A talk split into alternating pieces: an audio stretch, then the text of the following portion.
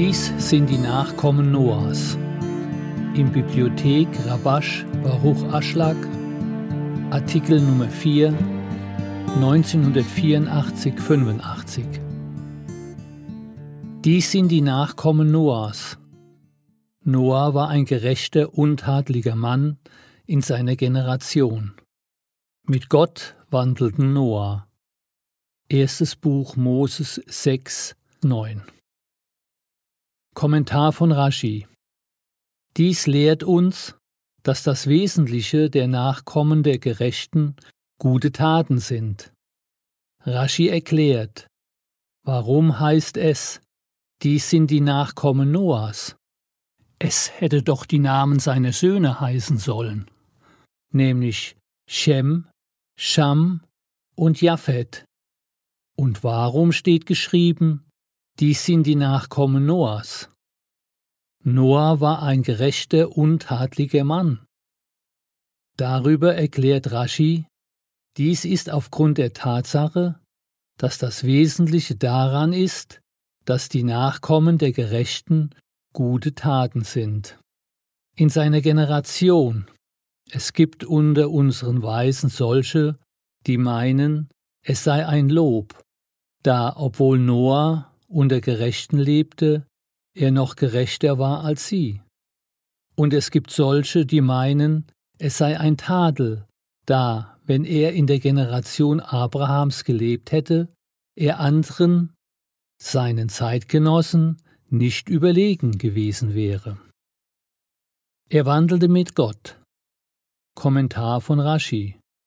Und Abraham sagte, der Ewige, vor dem ich gewandelt bin. Erstes Buch Mose 24,40 Noah brauchte Unterstützung, während Abraham sich selbstständig festigte und in seiner Gerechtigkeit von sich aus wandelte. Hier ist eine Erläuterung in den Begriffen der spirituellen Arbeit. Man muss wissen, dass Vater und Sohn oder Väter und Nachkommen Ursache und Wirkung bedeuten. Wenn in dieser Welt ein Mensch irgendwelche Handlungen ausführt, ist er sicher, dass diese ein Ergebnis mit sich bringen. Zum Beispiel, wenn ein Mensch in einer Fabrik arbeiten geht, möchte er mittels seiner Handlungen einen Lohn verdienen, mit dem er wohnen und sich ernähren kann. Also ist der Vater die Anstrengung und der Nachkomme der Unterhalt. Oder wenn ein Mensch irgendeine Weisheit studiert, dann möchte er dadurch den Ruf eines Weisen erreichen. Folglich dient alles, was der Mensch tut, nur dazu, einen Nachkommen zu bekommen. Dementsprechend, wenn sich der Mensch mit Tora und Mitzvot beschäftigt, möchte er, dass ihm ein Nachkomme aus seinen Handlungen geboren werde. Und es steht geschrieben im heiligen Soha, Vorwort zum Buch Soha, Punkt 190. Die Furcht wird in drei Unterscheidungen ausgelegt. In zweien ist keine würdige Wurzel und eine ist die Wurzel der Furcht. Es gibt einen Menschen, der den Schöpfer fürchtet, damit seine Söhne leben und nicht sterben werden. Oder er fürchtet eine Strafe seines Körpers, oder eine Strafe betreff seines Geldes, daher fürchtet er ihn immer. Es folgt, dass die Furcht, mit der er den Schöpfer fürchtet, nicht in der Wurzel besteht, denn sein eigener Nutzen ist die Wurzel und die Furcht resultiert daraus. Und es gibt einen Menschen, der den Schöpfer fürchtet, da er die Strafe jener Welt fürchtet und die Strafe der Hölle. Diese zwei Arten der Furcht, Furcht vor Strafe in dieser Welt und die Furcht vor Strafe in der nächsten Welt, sind nicht das Hauptsächliche der Furcht und der Wurzel von ihr. Soha Punkt 191 Die hauptsächliche Furcht ist, wenn man seinen Herrn fürchtet, weil er groß ist und über alles herrscht die Hauptsache und die Wurzel aller Welten ist, und alles erachtet man wie nichts vor seinem Angesicht. Also stellt es sich heraus, dass von der Arbeit, die der Mensch verrichtet, er die Nachkommen seiner Bemühungen sehen möchte. Das nennt man Früchte seiner Handlungen. Man muss zwischen drei Arten von Nachkommen unterscheiden. A.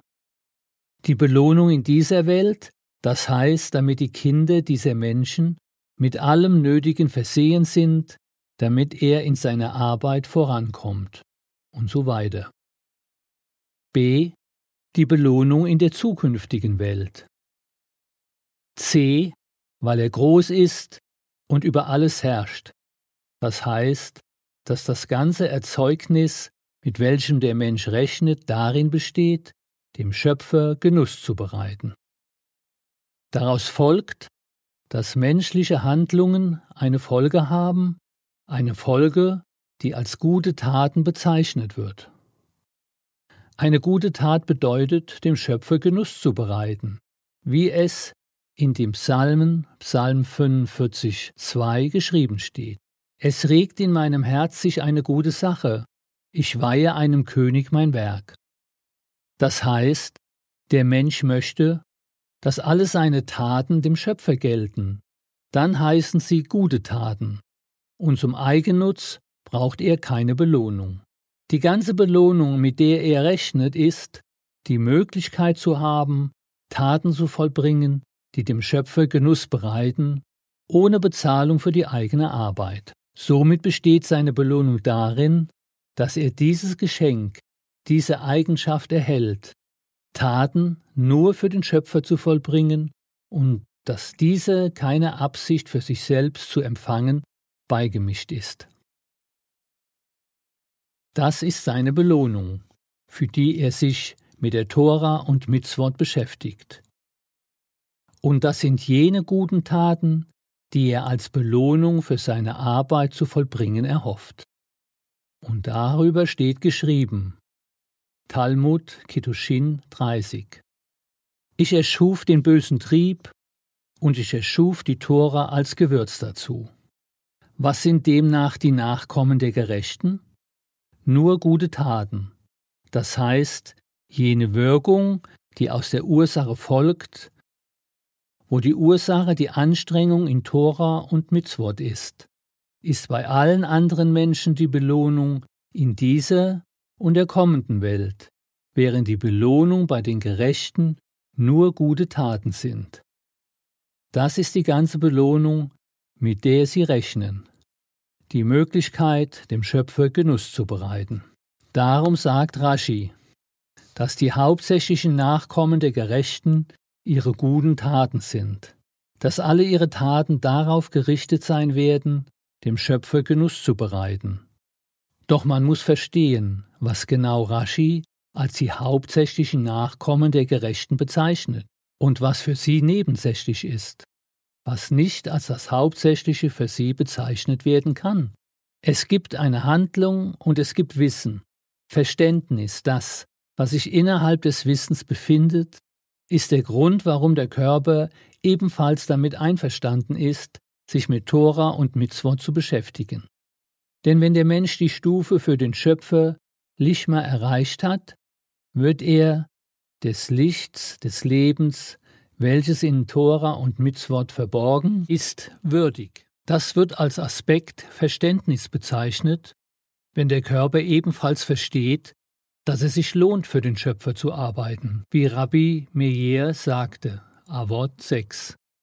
Jedem, der sich mit der Tora für den Schöpfer, Lishma, beschäftigt, wird viel zuteil. Er rechtfertigt die Existenz der gesamten Welt und ihm werden die Geheimnisse der Tora enthüllt. Genauso kann man über die Generation von Abraham sagen, das heißt, man kann von der Generation der Gerechten sagen, dass er gute Gedanken der Gerechten hat, in anderen Worten, in seinem Verstand und in seinem Herzen lebt nur ein Wunsch, nämlich dem Schöpfer Genuss zu bereiten, wobei die Gedanken und Wünsche der Sünder niemals in seinen Verstand oder in sein Herz kamen. Aber bezüglich des Menschen, der zu der Generation der Gerechten gehört, kann man das wie ein Lob deuten. Das heißt, wenn Noah sich in diesem Zustand unter Gerechten befunden hätte, Wenn man die Stärke seines Widerstandes gegen Egoismus, die er unter der Generation der Sünder hatte, und das Gefühl, das er hatte mit dem Gefühl, das er jetzt hat, mit dem Empfinden der Freude und Süße der Tora vergleicht, ist es offensichtlich, dass die Zeit der Generation Noahs, die Zeit der Generation der Sünder, wenig Bedeutung hat. Denn damals hat er das ganze Wohl und den ganzen Genuss, die er jetzt in der Generation der Gerechten empfindet, nicht gespürt. Aus dieser Sicht der spirituellen Arbeit jedoch, als er sich in der Generation der Gerechten befand, hatte er mehr Möglichkeiten zu arbeiten. Es stellt sich heraus, dass die Generation Noahs wichtig ist, da er damals die Möglichkeit hatte, gute Taten auszuführen, und die wichtigsten Nachkommen der Gerechten sind ihre guten Taten. Mit Gott wandelten Noah, und Rashi kommentiert. Abraham sagt über dem Schöpfer, der Ewige, vor dem ich gewandelt bin. Erstes Buch Moses 24, 40. Noah brauchte Unterstützung, aber Abraham sich selbstständig festigte, in seiner Gerechtigkeit wandelte. Wie bekannt ist, hat der Mensch zwei Arten von Gefäßen, die gebenden und die empfangenden, wobei die gebenden Gefäße zum Schöpfer gehören, denn nur er kann tatsächlich geben, und die empfangenden Gefäße gehören zur Schöpfung, die empfängt. Dabei stehen die empfangenden Gefäße, die sich auf das Empfangen beziehen, vor den gebenden Gefäßen. In der Sprache der Kabbala heißen die gebenden Gefäße Keder, Kokma und Gade Binar. Und unter ihnen sind die empfangenden Gefäße Sate Binar, Seanpin und Malkut. Daraus folgt, dass die gebenden Gefäße heißen, mit Gott wandelten Noah, das heißt, dass im Sinne der gebenden Gefäße diejenigen, die wir auf den Schöpfer beziehen, Noah in der Lage war, sich in einem Zustand der Heiligkeit zu befinden, zu wandeln, also um des Schöpfers willen zu arbeiten. Deshalb steht es geschrieben, Noah braucht die Hilfe zur Unterstützung, denn die gebenden Gefäße werden von oben gegeben, was eben bedeutet, dass Noah Hilfe zur Unterstützung brauchte. Das heißt, dass der höhere Pazuf ihn zur Arbeit angeregt hat, was man als eine Erweckung von oben nennt. Itarutade le Allah. Somit hat er die gebenden Gefäße, die er mit Hilfe von Itaruta de le Allah verdient hat, was eben heißt, dass Noah Unterstützung brauchte, die von oben kommt. Und das war die Stufe von Noah. Gleichzeitig brauchte Abraham keine Hilfe zur Unterstützung. Rashi leitet das her aus dem Ausdruck der Ewige, vor dem ich gewandelt bin.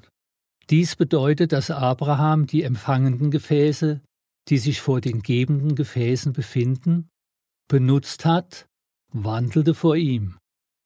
Denn die gebenden Gefäße Keder, Kokma und Gadebinar stehen höher, und unter ihnen befinden sich die empfangenden Gefäße, Satebinar und Son.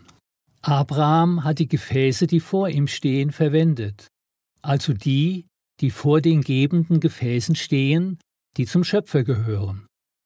Und die empfangenden Gefäße gehören zu den Empfangenden. Deshalb nennen wir die Verwendung von empfangenden Gefäßen eine Erweckung von unten, Itaruta de le tata, eine Erweckung von der Seite der unteren. Und dies heißt, dass Abraham keine Hilfe zur Unterstützung brauchte, denn er hat die empfangenden Gefäße benutzt und diente mit ihrer Hilfe dem Schöpfer während andererseits über Noah geschrieben steht, mit Gott wandelt Noah, das heißt mit den gebenden Gefäßen, mit den Gefäßen des Schöpfers. Und diese Gefäße werden vom Schöpfer gegeben.